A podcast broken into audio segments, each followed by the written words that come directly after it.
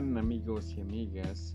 Déjenme contarles que cuando la grasa almacenada en el tejido adiposo se debe utilizar en otro lugar para proveer energía, primero debe ser transportado al otro tejido, casi siempre en forma de ácidos grasos libres.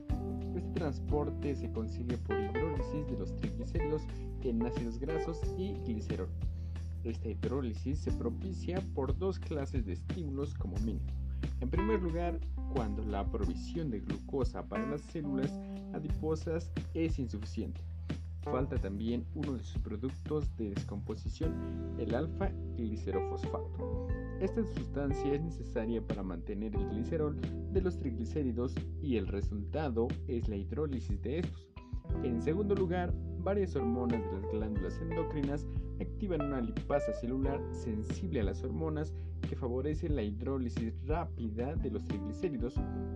Entonces, al salir de las células grasas, los ácidos grasos se ionizan con fuerza en el plasma y parte iónica se combina inmediatamente con moléculas de albúmina de las proteínas plasmáticas. El ácido graso unido de estas formas se llaman ácidos grasos libres o ácidos grasos no estratificados. Para distinguirlos de los otros ácidos grasos del plasma existen en forma de ésteres de glicerol, colesterol y otras sustancias. La concentración plasmática de ácidos grasos libres en reposo se aproxima a 15 miligramos sobre decilitro, lo que supone un total de solo 0.45 gramos de ácidos grasos de todo el aparato circulatorio. Incluso esta pequeña cantidad basta para casi todo el transporte de ácidos grasos de una parte del cuerpo a otra por las siguientes razones. A pesar de la cantidad mínima de ácidos grasos libres en la sangre, su recambio es extremadamente rápido la mitad de los ácidos grasos plasmáticos son reemplazadas por nuevos ácidos grasos cada 2 o 3 minutos. A este ritmo, casi todas las necesidades energéticas las puede proporcionar la oxidación de los ácidos grasos libres sin recurrir a los hidratos de carbono ni a las proteínas. Además, los trastornos que aumentan la velocidad de utilización de la grasa para la energía celular incrementan también la concentración de ácidos grasos libres en la sangre. Esta concentración se multiplica a veces por un factor de 5 a 8.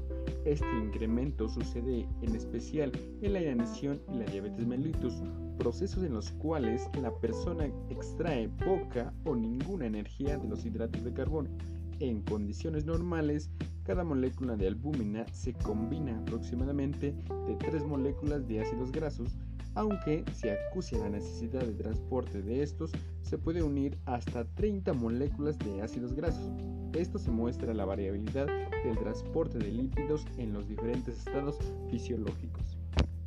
En el estado postabsortivo, después de haber extraído de la sangre todos los kilomicrones, más del 95% de los lípidos del plasma adopta la forma de lipoproteínas, partículas pequeñas, mucho más reducidas que los kilomicrones, pero de composición cualitativa similar con triglicéridos, colesterol, fosfolípidos y proteínas. La concentración total de lipoproteínas en el plasma es de unos 70 miligramos y puede desglosarse en algunos componentes lipoproteicos como el colesterol, los fosfolípidos, triglicéridos y proteínas. Junto con los kilomicrones, que son lipoproteínas muy grandes, existen cuatro clases principales de lipoproteínas clasificadas por sus densidades. Y bien, entre ellas tenemos a las lipoproteínas de muy baja densidad, por sus siglas VLDL, que contienen concentraciones elevadas de triglicéridos y concentraciones moderadas de colesterol y fosfolípidos. Además tenemos a las lipoproteínas de intermedia IDL por sus siglas, que son VLDL, de las que se han extraído una gran parte de los triglicéridos, de modo que las concentraciones de colesterol y fosfolípidos están aumentadas. También tenemos a las lipoproteínas de baja densidad, LDL. Estas derivan de las IDL una vez extraído casi todos los triglicéridos, dejando una concentración especialmente alta de colesterol y moderada de fosfolípidos. Y por último, las lipoproteínas de alta densidad, HDL por sus siglas, que contienen una gran concentración de proteínas, aproximadamente un 50%, pero cantidades mucho menores de colesterol y fosfolípidos. Casi todas las lipoproteínas se forman en el hígado, lugar donde se sintetizan casi todo el colesterol, los fosfolípidos y los triglicéridos del plasma. Durante la absorción intestinal de ácidos grasos, el epitelio intestinal también sintetiza pequeñas cantidades de HDL. La función básica de las lipoproteínas consiste en transportar los componentes lipídicos de la sangre. Las VLDL transportan los triglicéridos sintetizados en el hígado principalmente al tejido adiposo, mientras que las otras lipoproteínas son muy importantes en los diferentes estadios del transporte de los fosfolípidos y del colesterol desde el hígado a los tejidos periféricos o desde la periferia al hígado.